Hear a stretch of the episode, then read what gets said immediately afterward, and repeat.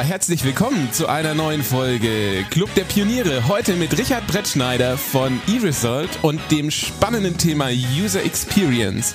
Mein Name ist Konrad Simon. Ich entwickle mit der Nomis Studios GmbH Medien- und Technologie übergreifende Projekte und ich bin heute geschalten nach Köln zum Richard. Herzlich willkommen. Ah, guten Morgen. Danke für die Einladung.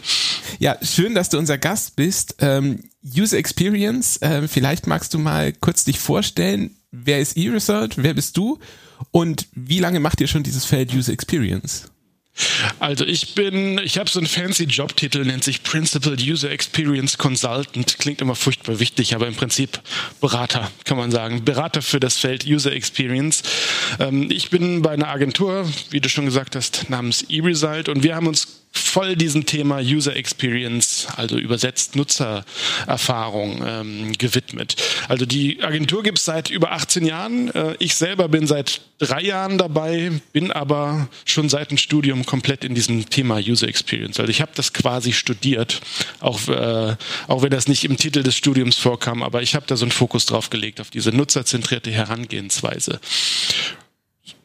Cool. Soweit dazu, mal in aller Kürze, bevor ich hier jetzt eine ganze Unternehmensvorstellung mache. Da kommen wir bestimmt. ja, sehr gut. Äh, ja. Du, jetzt ähm, ist ja User Experience ein Wort, das ist so in aller Munde. Man denkt da gleich in die Tech-Richtung, aber eigentlich ist das ja was ganz, ganz Umfassendes. Kannst du uns das in zwei Sätzen mal erklären, was User Experience eigentlich ist, was die macht, wie die funktioniert? Ja, User Experience oder kurz UX. Frag da mal 100 Leute, was das bedeutet und du kriegst 100 verschiedene Antworten. Also wenn du auch so einer Definition suchst, findest du nicht so dass äh, überall dasselbe, sondern sehr unterschiedliche Antworten. Aber im Kern geht es darum, sage ich mal, meine, mein Verständnis davon. User Experience heißt für mich, Menschen zu verstehen. Also nicht alle Menschen auf der Welt, sondern bestimmte Menschen, die ein bestimmtes Produkt verwenden oder verwenden sollen und den Menschen nennt man dann auch Nutzer. Also ein Produkt schick zu machen, ist, ist ein kleiner Teil von User Experience. Äh, da geht es nicht nur darum, sondern es geht darum, die Leute, die das benutzen, verstehen, äh, verstehen zu können, äh, zu wissen, was die brauchen und dementsprechend ein äh, Produkt zu gestalten. Das, das ist jetzt sehr abstrakt. Ähm, vielleicht kannst ja. du uns mal nicht ein Beispiel, sondern mal so ein paar Anwendungsfelder nennen, die, wo man User Experience macht. Boah, da gibt es ganz viele. Aber der Klassiker, äh, aber auch, äh, ist der Online-Shop, sage ich mal. Das, äh, also du findest heraus, Leute springen irgendwie ständig ab bei deiner Seite, gucken sich ein Produkt an, kaufen es aber nicht, äh, verlassen die Seite wieder und dann möchte man natürlich wissen, woran liegt das. Ähm, und anstatt einfach nur zu mutmaßen und im Dunkeln zu stochern, ähm, würden wir halt hingehen und Befragungen machen, Nutzertests machen, ähm, Fokusgruppen machen oder halt was, was gerade passt. Ähm, so, das ist jetzt aber, sag ich mal, das äh, offen, offensichtlichste oder Standardbeispiel. Ähm, User Experience findest du noch in, in ganz verschiedenen anderen ähm, äh, Richtungen. Äh, vielleicht ich, ich, vielleicht fange ich auch mal andersrum an. Was passiert, wenn man schlechte User Experience hat? Also ähm, Schlechte User Experience merkst du daran, wenn zum Beispiel du ein Produkt hast und keiner versteht so richtig, was ist das eigentlich? Was macht man damit? Das sowas, da hast du eine Beschreibung wie ja, heutzutage so eine Beschreibung wie ja, künstliche Intelligenz zur Produktivitätssteigerung, irgendwas, aber ja, was mache ich denn jetzt damit? Verstehst du nicht? Oder äh, Produkte, die man erstmal stundenlang erklären muss, weil einfach nicht klar ist, wofür ist das denn jetzt da? Wie funktioniert das? Wenn du im Callcenter ganz viele Anrufe kriegst, äh, weil Leute nicht wissen, wie sie weiterkommen, ist das oft auch ein Indiz dafür. Irgendwie funktioniert die User Experience nicht richtig, weil sich die Leute nicht selber weiterhelfen können. Ähm, oh, ich kann noch mal ein ganz anderes Feld aufmachen. Ähm, Außendienstmitarbeiter. Also ich, ich versuche jetzt halt nicht nur von, äh, von Online-Shops und sowas zu reden. Außendienstmitarbeiter, Techniker zum Beispiel, die haben oft so Displays in den Autos. Und wenn die eine schlechte äh, Nutzerführung, eine schlechte User Experience haben, dann bauen die vielleicht einen Unfall, weil die abgelenkt sind während der Fahrt, aber das benutzen müssen. Auch das ist User Experience. Ähm, also ich habe jetzt mal versucht, so ein paar, paar Felder aufzumachen, um es ein bisschen konkreter zu machen. Aber das ähm, heißt ja, das heißt ja, User Experience ist gar nicht mal so eine Sache, die man jetzt auf irgendwas oben drauf setzt, sondern das geht ja auch, ähm, gerade von den Beispielen, die du genannt hast, ja auch sehr in rein, wie man ein Produkt anlegt, wie man ein Produkt entwickelt, wie man das designt. Ähm, also das ist ja nicht nur so, dass man jetzt sagt, wie ich mache eine Marketingkampagne oder sowas obendrauf, sondern User Experience geht direkt in die Produktentwicklung rein, oder? Oh, definitiv. Du hast eigentlich genau den, den Kern getroffen. Also ähm, wenn wir ein Produkt äh, oder ein Projekt angehen, dann fragen wir zuerst, okay, wer sind denn die Nutzer, was tun sie, was brauchen sie? Ähm, das kann man oftmals nicht direkt so beantworten, sondern muss man halt erst herausfinden. Ähm, und äh, so wie du es jetzt beschrieben hast, ähm, äh, User Experience im Optimalfall fängt man wirklich vorne an. Ja, wenn man äh, eine Produktidee, vielleicht eine vage Idee hat ähm, und aber noch nicht mit der Entwicklung begonnen hat, dann hat man die meisten Möglichkeiten vorzugehen ähm, und und das wirklich nutzerzentriert aufzuziehen. Also ähm, kommt darauf an. Es ist wieder sehr abstrakt. Wir müssten uns mal was was überlegen, vielleicht, was man, äh, was wir jetzt gestalten könnten. Ähm, also ich kann mal von, ähm, von einer kleinen App erzählen, die wir äh, getestet und optimiert haben. Ähm, es war eine App zum Finden von Scheibenwischern. Also das, äh, das, Problem dahinter, du hast ein Auto, deine Scheibenwischer sind kaputt, so, welche baust du jetzt da ein? Äh, wie findest du raus, wie, die, wie du die richtigen findest? So, und dafür gibt's eine App. Äh, die haben wir, also die, die gab es schon, als sie an uns getragen wurde ähm, und die Hersteller wussten nicht so, äh, okay, sind die Nutzer damit zufrieden? Verstehen die alles? Kann man noch was verbessern? Ähm, ich kann kurz sagen, wie wir das gemacht haben. Also wir laden dann, wir machen so einen typischen Nutzertest. Wir laden dann so um die fünf bis zehn Leute, in dem Fall waren es glaube ich acht Leute, die wir einladen, die die in diese Zielgruppe passen. Also Leute mit dem Auto, die irgendwie äh, sich zutrauen, äh, einen Scheibenwischer zu wechseln. Die haben wir eingeladen äh, und dann in Einzelinterviews diese App, äh, diese App gegeben, ähm, unser Auftraggeber sitzt nebenan, guckt quasi live über ein Video zu, kann, kann gucken, okay, schaffen die Leute es, den richtigen Scheibenwischer zu finden. Also das ist erstmal so das, das Setting. Also ein Raum mit Beobachtern und ein Raum mit einem Interviewer und mit einzelnen Nutzern, äh, die diese App vorher noch nie gesehen haben. Ähm, und was schon mal lustig war, sag ich mal, der Einstieg in diese App hat, hat sehr viele Leute rausgehauen, weil Leute machen diese App auf und die erste Frage war, sind sie eine Werkstatt? Ich weiß, ich, ich war noch nie eine Werkstatt. Warst du schon mal eine Werkstatt? Ich selber auch nicht. okay. Also du hattest die Möglichkeit, ja, oder nein. Äh, der Hintergedanke war, okay, äh, diese App funktioniert für Leute in der Werkstatt, die halt ständig äh, Scheibenwischer austauschen und schnell gucken müssen, welche sind die richtigen. Oder auch für Privatleute. Und das sollte so die Unterscheidung sein.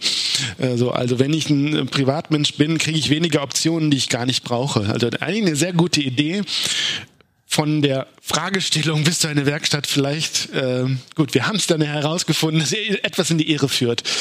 Und ähm, wir sind mittendrin im Thema User Experience dadurch. Also, äh, wo wir gerade, wo, darf ich da gerade mal einhaken, weil, weil die Frage, die ich mir jetzt stelle, wenn man das, wenn man das, äh, wenn man das ändern möchte, äh, wie macht man das? Also ändert ihr dann einfach nur den Text, weil ich glaube, diese, diese Frage, die kann man ja anders auch rausfinden oder fängt man dann an, wirklich in die Führung von dieser App zu gehen und zu sagen, okay, man stellt diese Frage später oder man findet das irgendwie anders raus oder überhaupt, warum ist es wichtig, dass man weiß, dass es eine Werkstatt ist oder ein Privatmensch? Also das sind so wahrscheinlich die Fragen, die da rauskommen, oder?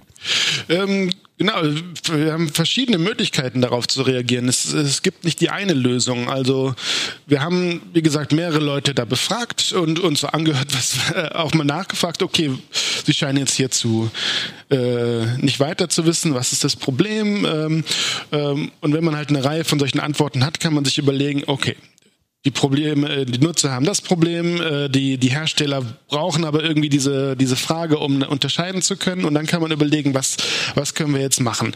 Also, du hast schon eine Möglichkeit genannt. Ich könnte die Frage einfach ein bisschen verständlicher stellen. Ähm, andere Möglichkeit wäre aber auch zu sagen, äh, wir schauen mal an, wie viele Privatpersonen nutzen das denn überhaupt? Lohnt sich das überhaupt, das für die auch anzubieten? Oder gehen wir vielleicht nur auf Werkstätten äh, und können diese Frage dadurch rauslassen? Oder wir, wir machen zwei Apps. Ähm, das wäre auch eine Möglichkeit. Ähm, das hängt, da muss man halt dann alle Faktoren mit, mit reinziehen und ähm, das ist, äh, zeigt eben auch, finde ich, an der Stelle, User Experience ist nicht einfach nur irgendwie den, irgendwie schön malen äh, von der Oberfläche, sondern wir sind ja schon in ganz anderen Themen plötzlich drin.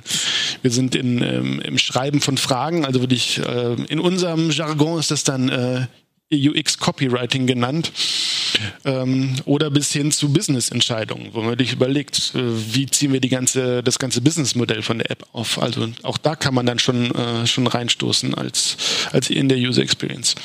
Wow. Also was ich gerade mitnehme ist so, man denkt ja bei Design erstmal, ja, da malt jemand was auf, weil er irgendwie kreativ sitzen da zwei Leute im Hinterzimmer und zeichnen was und sagen, so machen wir das jetzt. Aber es ist ja genau das Gegenteil. Es ist ja, ähm, man, man forscht, man nimmt sich die Sachen vor, man, man geht das ganz, ganz akribisch und empirisch auch an.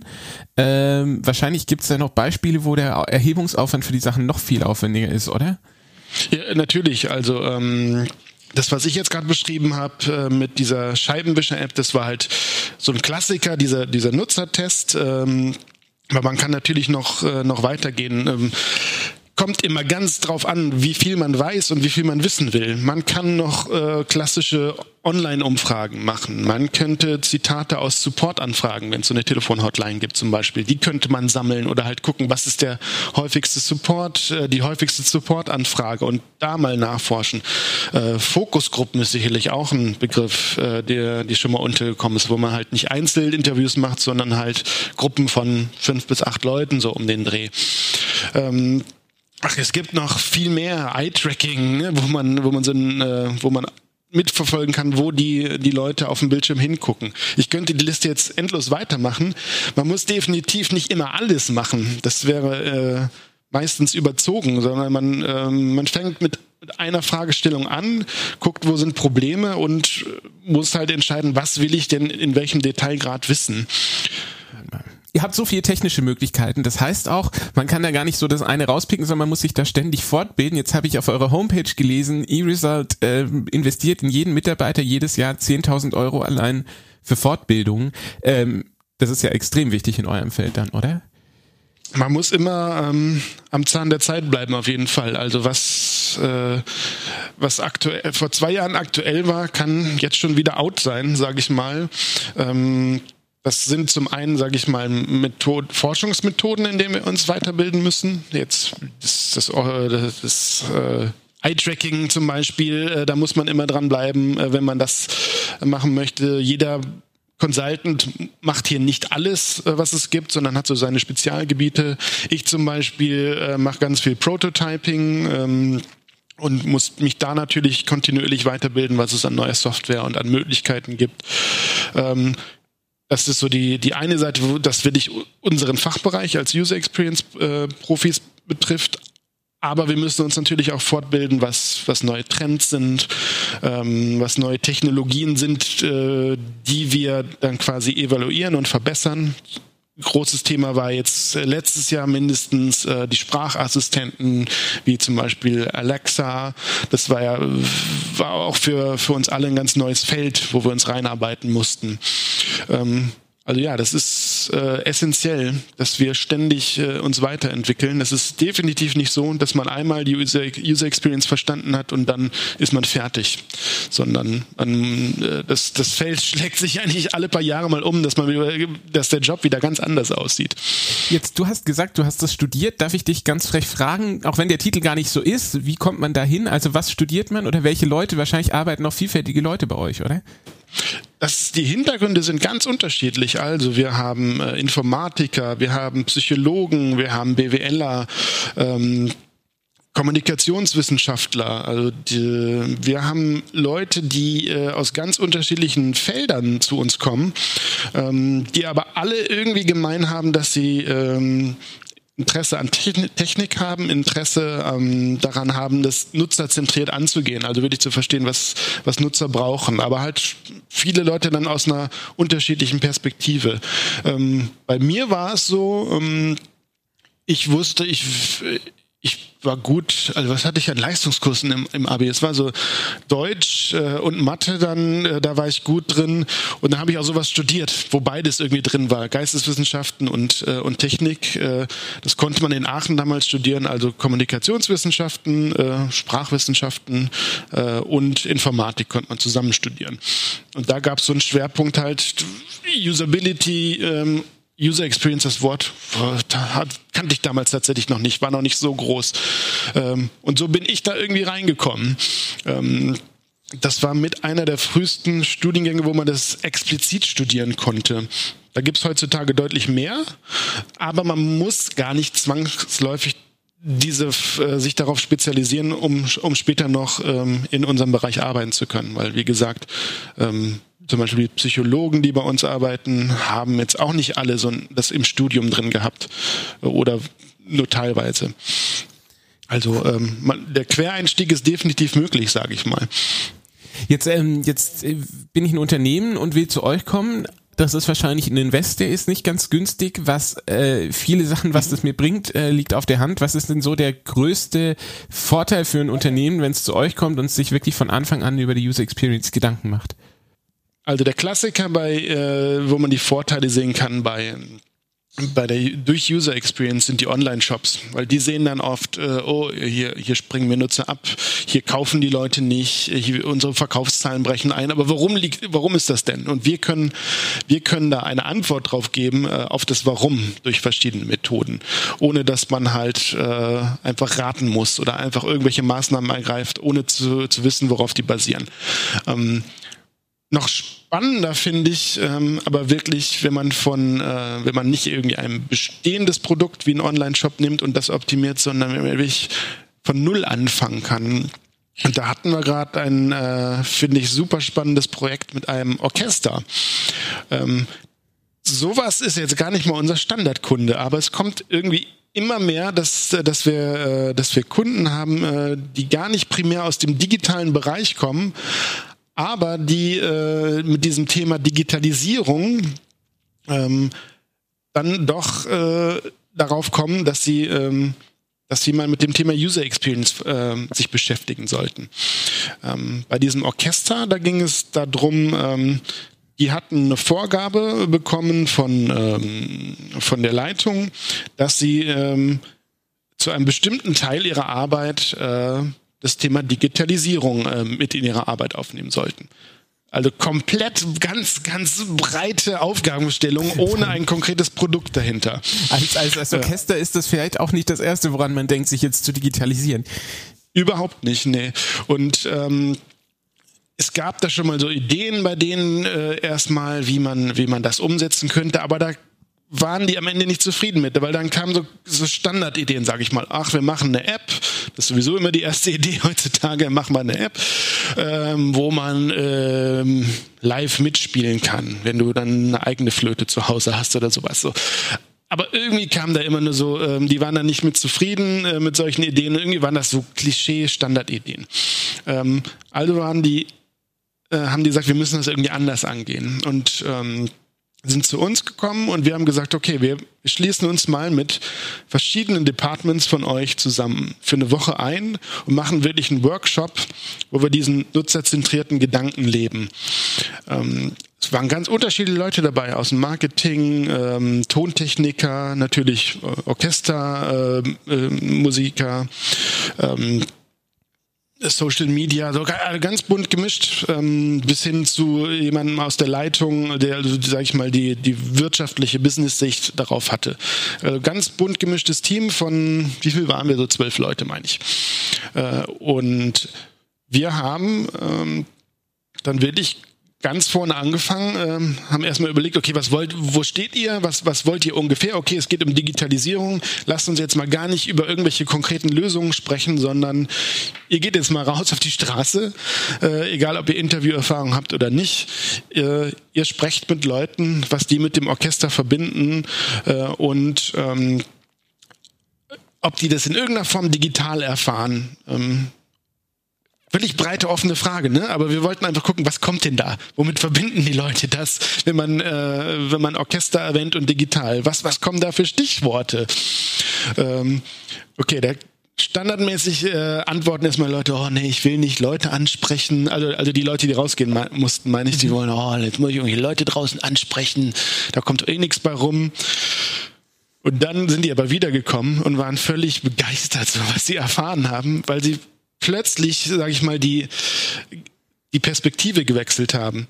Die haben Sachen über sich und ihr Orchester erfahren, wo sie nie drauf gekommen wären. So. Ähm, oder wie Leute damit umgehen.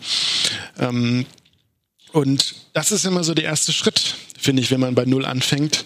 Äh, Perspektive wechseln. Nicht, äh, nicht im eigenen Saft äh, schmoren, sondern wirklich gucken, okay, wer könnte, ähm, also wer sind momentan unsere Hörer in dem Fall, gar nicht unsere Nutzer. Also dieses Wort Nutzer hatten wir erstmal gar nicht groß mit drin, sondern wer sind unsere Hörer?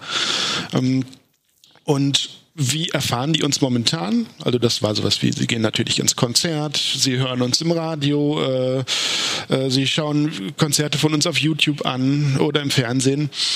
Ähm, und dann versucht man daraus mal zu schauen, okay, wo, wo können wir die jetzt abholen? Das ist ja abgefahren. Ähm,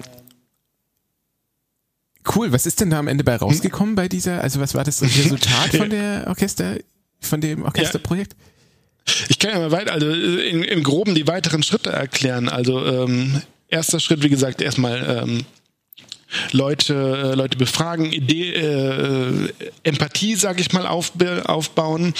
Dann ähm, wurden so, so grobe äh, Felder äh, herausgefunden, ähm, in denen man, äh, sage ich mal, äh, eine neue Innovation starten könnte. Und das war in dem Fall sehr viel in der Richtung so, äh, okay, okay wir wollen gar nicht jetzt das, äh, die Konzerte digitalisieren, sondern vielleicht schauen wir uns den Bereich an, wie kriegen wir Leute dazu, ähm, äh, auf unsere Konzerte noch mehr aufmerksam zu werden. Also äh, abgesehen von, von typischer Werbung.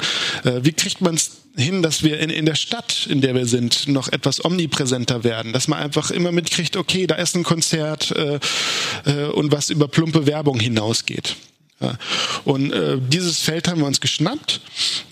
Äh, und dann geht's äh, relativ schnell ins, ins Prototyping. Das heißt, man baut nicht ein Produkt erstmal komplett fertig äh, über Monate hinweg und, und hofft dann, dass es funktioniert, sondern fängt wirklich mit ganz simplen Mitteln an, eine Idee äh, anfassbar zu machen. Also das ist wirklich mit Lego passiert, mit mit wir hatten so so Sitzwürfel, die sie, wo sie dann was draufgeklebt haben, ähm, mit mit Knete was gemacht, so eine so eine Bühne gebaut, um halt erstmal so Ideen rauszukriegen.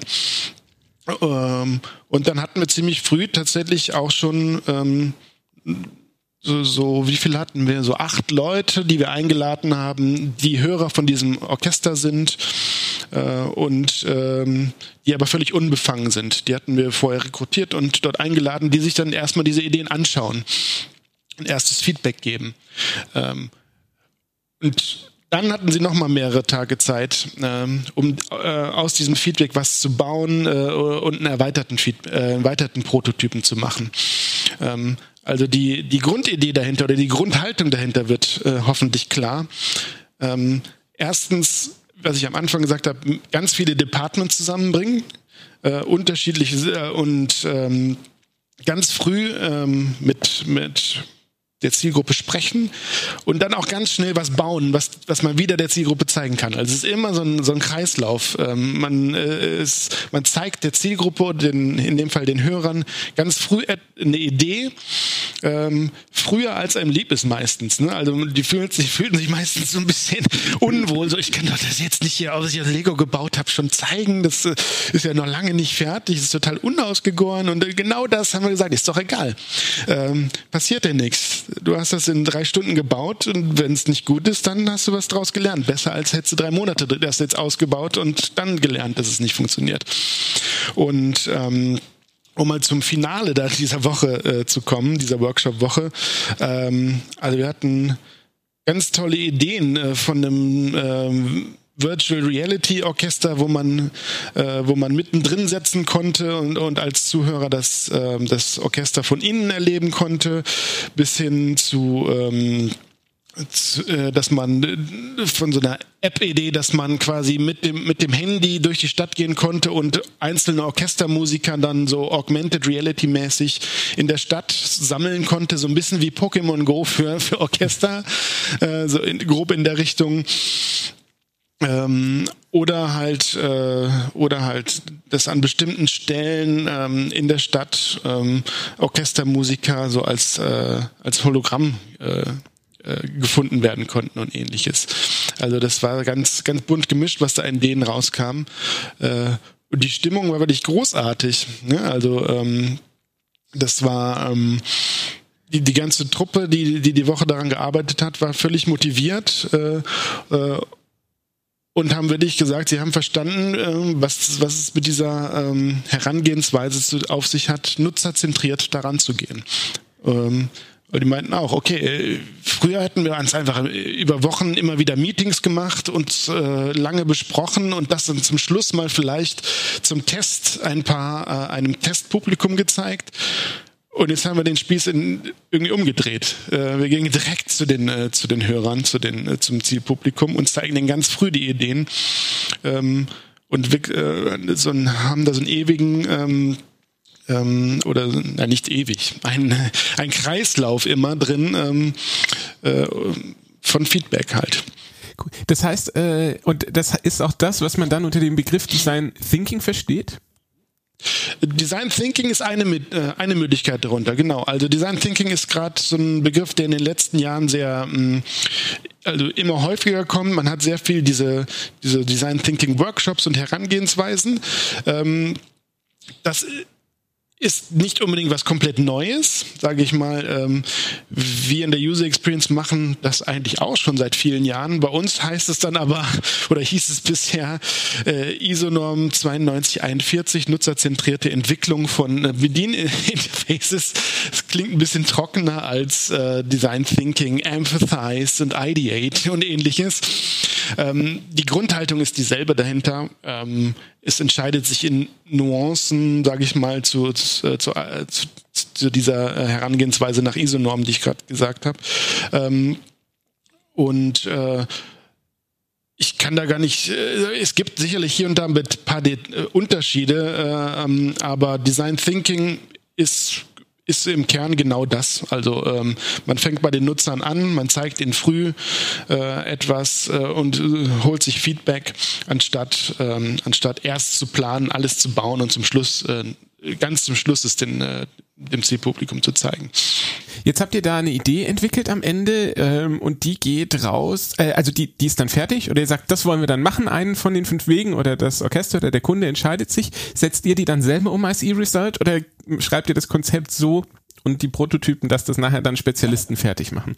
Oh, beides geht. Also äh, häufig äh, machen wir dann tatsächlich selber weiter, ähm, ist aber jetzt auch kein Zwang, sage ich mal. Es kommt immer darauf an, was beim, äh, bei unseren Kunden dann ähm, vorhanden ist an, an Teamstärke, ähm, die, ähm, an, an Ressourcen, sich damit äh, zu beschäftigen. Also ähm, wir sind mit, mit beiden zufrieden. Oftmals machen wir solche, ähm, machen wir solche Nutzertests oder solche Workshops äh, mit dem Kunden zusammen, sagen denen, worauf die achten müssen am Ende.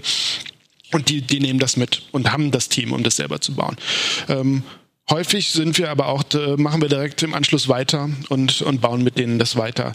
Ähm, aber ist auch ein wichtiger Punkt wenn man jetzt so einen Workshop nimmt, wie mit dem Orchester, was ich gerade beschrieben habe, ähm, da ist man nicht fertig. Da steht, sage, da hat man sehr viel gelernt, auf jeden Fall. Das ganze Team ist eingenordet auf eine bestimmte Richtung, weiß was, äh, ganz viel, was funktioniert und was nicht. Aber ich sag mal, die harte Arbeit an Definitionen, an genauem Ausarbeiten des Designs ähm, und dahinter, das steht einem immer noch bevor. Ähm, also durch äh, Workshops, äh, sei es, äh, wie wir sie jetzt auch nennen, Kreativworkshops oder Design Thinking, Design Sprints und was es alles gibt. Ähm, da ist man nicht am Ende fertig und hat das Produkt, sondern man hat eine Richtung. Und äh, wichtig ist mir auch immer zu sagen, also nicht nur das Endergebnis, was man daraus hat, an ein Prototyp typischerweise, das ist nicht das Einzige, was wichtig ist, sondern auch, was mit dem Team passiert ist. Die sind am Ende immer, äh, also in den meisten Fällen hat das Team sich irgendwie verändert. Die, ähm, vor allem, wenn die sich vorher nicht gut kannten, sage ich mal, dann gehen die oft mit einer anderen Einstellung da rein äh, oder in den weiteren Verlauf des Projektes, ähm, weil die halt untereinander mehr Empathie für die unterschiedlichen äh, Departments aufgebaut haben, aber auch eine große Empathie gegenüber der Zielgruppe aufgebaut haben. Schön. Also von, von wir haben ein Produkt oder eine Idee geht es jetzt wirklich zu ganz menschlichen Dingen, dass du nicht einen schönen, einen schönen Abschluss. Es geht Richtung Ende, lieber Richard. Ähm, ich habe dir was mitgebracht und das ist ein Geist und der Geist kündigt die ehrliche Frage an. Und die ehrliche Frage ist, reizt es dich eigentlich mit dem ganzen Know-how, das ihr da angesammelt habt, mal selber ein Produkt zu entwickeln oder ähm, werdet ihr auch in Zukunft eher bei der Beratungsleistung bleiben? Also wenn du mich ganz persönlich fragst, ich äh, mag es sehr, bei, äh, bei der Beratung zu bleiben, aus dem einfachen Grund, weil es mir extrem Spaß macht, äh, so viele verschiedene Felder zu sehen. Das kann dann im einen Tag das Orchester sein, dann am nächsten Tag äh, bin ich bei der Scheibenwischer-App, dann vielleicht bei einem Shop für Whisky äh, und ähm, und dann äh, war der User Experience für eine Hundeleine oder sowas. Also das sind so unterschiedliche Themen, die, die einem unterkommen.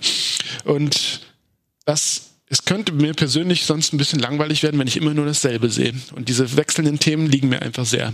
Das macht extrem Spaß, muss ich sagen. Äh, ja, cool. Kannst du uns noch einen kleinen Ausblick geben, wie äh, äh UX in zehn Jahren aussieht?